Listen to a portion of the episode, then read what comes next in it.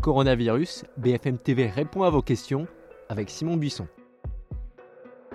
Il paraît qu'on est dimanche, mais bon, dimanche ou pas, tous les jours se ressemblent en ce moment.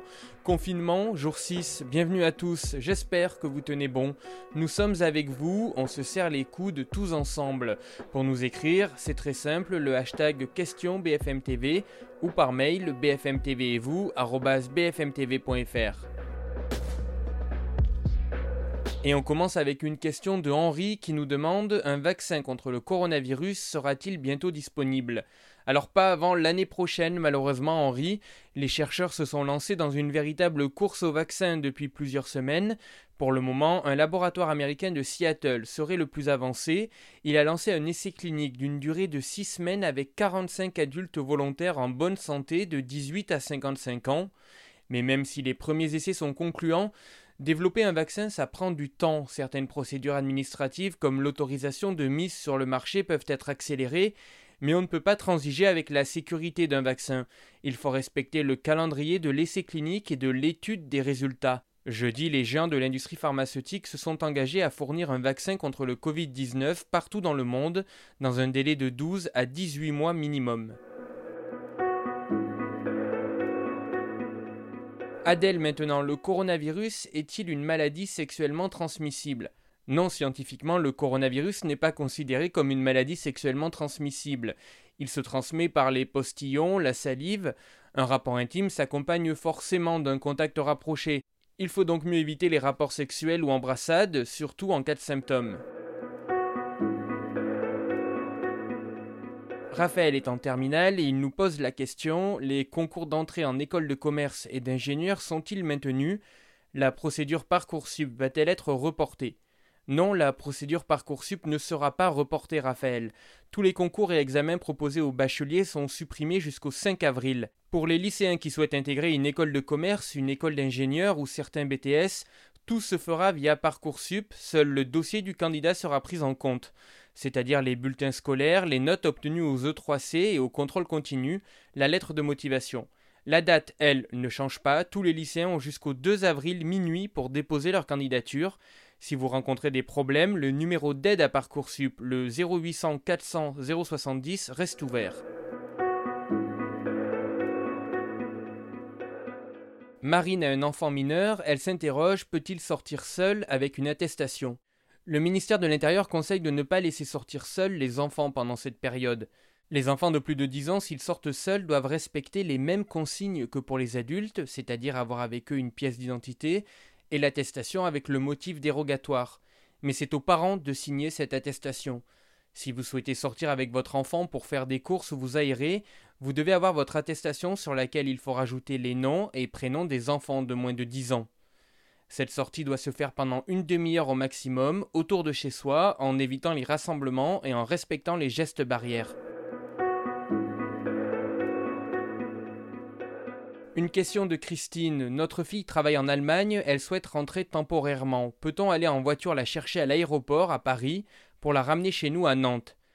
Alors en tant que citoyenne française, elle a le droit de rentrer, mais Jean-Yves Le Drian, le ministre des Affaires étrangères, conseille aux expatriés de rester chez eux hors cas de force majeure. Christine, si votre fille doit absolument rentrer, il va d'abord falloir trouver un avion, ce qui est loin d'être évident puisque Angela Merkel a appelé à ne plus voyager et que toutes les compagnies ont drastiquement réduit leurs vols. Idem pour les trains. Et puis il faudra prévoir aussi comment repartir. Cela reste une prise de risque, même si elle travaille là-bas, elle fera l'objet de lourds contrôles, l'Allemagne a fermé ses frontières avec la France. Quant à aller la chercher en voiture puis la ramener à Nantes, c'est un déplacement de trois heures. La consigne c'est restez chez vous. Et concernant le retour à domicile, le ministère des Affaires étrangères précise sur son site que s'agissant des accompagnants, seuls les déplacements auprès de personnes vulnérables sont autorisés. Johan est propriétaire de chevaux et il voudrait continuer à s'en occuper. Alors même si les chevaux ne sont pas des animaux de compagnie, vous avez le droit de vous en occuper parce qu'ils ne transmettent pas le virus. En revanche, comme pour toute sortie à l'extérieur de chez vous, il y a des règles à respecter. Vous devez vous rendre seul dans le haras ou le centre équestre, emprunter votre véhicule et non les transports en commun afin de ne croiser personne. Le ministère de l'Agriculture précise aussi que les agriculteurs, éleveurs et producteurs ne sont pas concernés par les restrictions d'activité. Voilà, et puis pour terminer, tout à l'heure, en préparant ce podcast, je suis tombé sur BFM TV sur le témoignage de Carole. Carole est infirmière aux urgences de Mulhouse, c'est l'épicentre du virus chez nous. Et si vous prenez les mesures de confinement à la légère, écoutez-la. On peut plus cacher les choses là, on est dépassé. euh, Il faut dire les choses telles qu'elles sont. Moi j'ai peur, hein, j'ai peur pour moi, j'ai peur pour mes proches. Je... J'ai du mal à, à voir l'issue en fait. On a des patients très jeunes, hein, très très jeunes, sans problème de santé, qui, euh, qui sont en réanimation. Donc ça touche euh, tous les âges. On ne peut plus proposer tous les soins à tous les patients. On doit choisir qui a le plus de chances du coup de se rétablir par la suite. C'est difficile pour nous. C'est difficile de se dire qu'on ne tente pas tout pour chacun.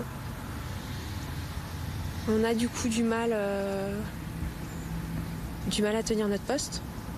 On a du mal à, regarder dans les yeux nos patients. Moi, je pense qu'il faudrait vraiment un, confinement euh, drastique. Là, de pouvoir sortir, euh, faire son sport, c'est n'importe quoi. Carole infirmière aux urgences de Mulhouse au micro BFM TV de Camille Sarrazin alors qu'un hôpital militaire est en cours d'installation sur place. Merci Carole et merci à tous les médecins, tous les personnels soignants au front.